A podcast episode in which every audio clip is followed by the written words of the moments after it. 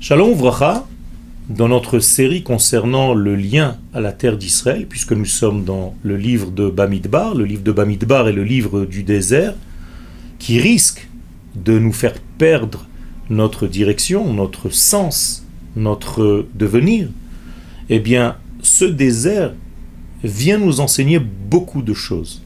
En l'occurrence, comment affronter tous les problèmes qui risquent d'arriver durant cette marche, et je dirais même cette démarche qui nous fait sortir de nos exils pour nous faire arriver sur notre identité, sur notre terre, sur notre niveau essentiel, celui justement qui correspond à notre essence.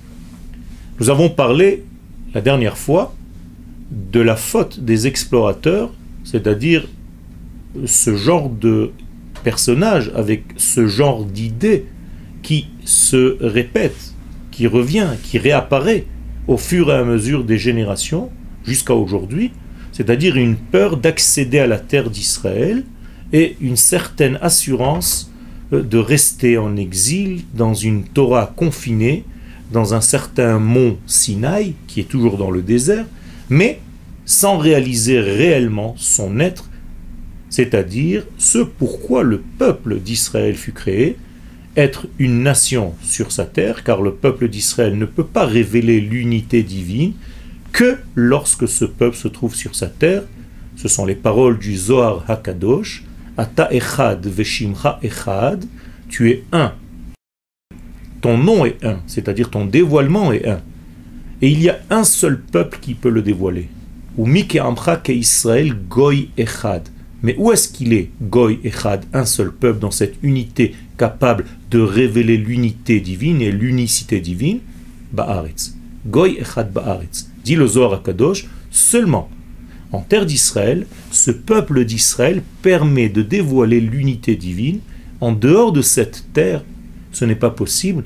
On peut certes développer un judaïsme individuel, mais on ne peut pas réellement vivre au niveau du peuple d'Israël, de la nation d'Israël, et là j'introduis une notion qui fait peur, et je comprends, c'est la notion politique.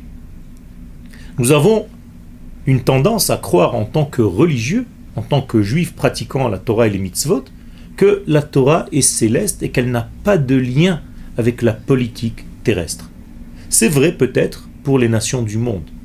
Sur la terre d'Israël, nous avons été créés afin de faire descendre ces valeurs du ciel dans les éléments de ce monde. Or, les éléments de ce monde et les tactiques de ce monde, cela s'appelle, dans un terme connu, la politique.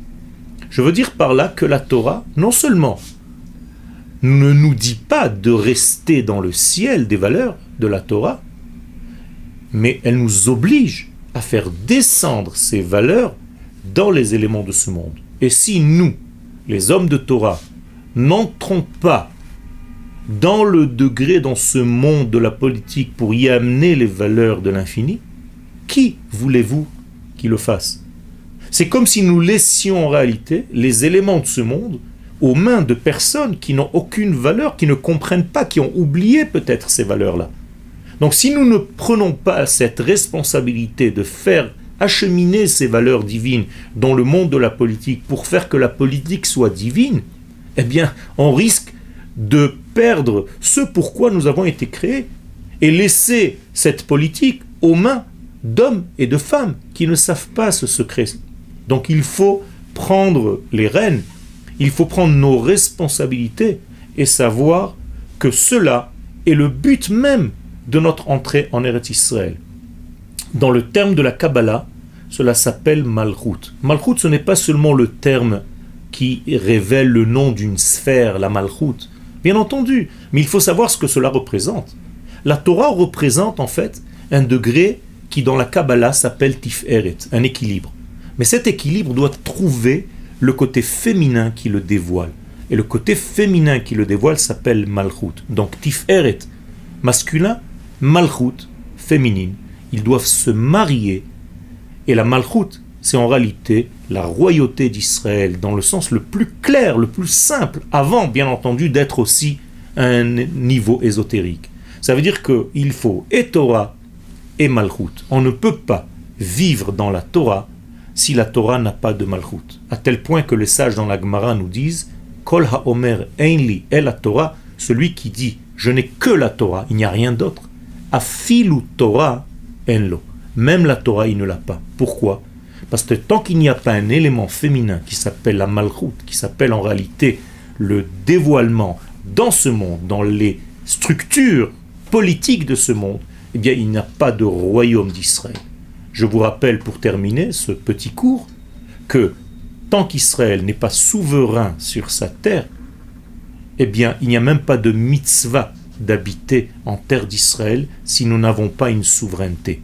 David Ameler était en terre d'Israël, et lorsqu'il est parti dans une ville où il n'y avait pas de souveraineté de roi d'Israël, il dit de lui-même qu'il a fait de la Avodazara, parce qu'on l'a renvoyé de Jérusalem pour aller à Kiryat Gat. Et or, à Kiryat Gat, il y avait un roi qui s'appelait le roi de Gat. Et étant donné qu'il n'y avait pas de royaume d'Israël à cet endroit, David Ameler dit Lech avod Elohim acherim, c'est comme si on m'avait dit va servir d'autres dieux. Se référant à la Gemara, qui dit clairement que tout homme qui habite en dehors de la terre d'Israël, c'est comme s'il faisait de la Avodazara. Donc il y a quelque chose d'essentiel ici, c'est de faire le lien entre Akadosh Baruch et la Shrina, entre le peuple d'Israël et sa terre, entre la Torah et la Malchut, et cela s'habille bien entendu dans tous les éléments que j'ai dit tout à l'heure, y compris les éléments de la politique. Todarabah.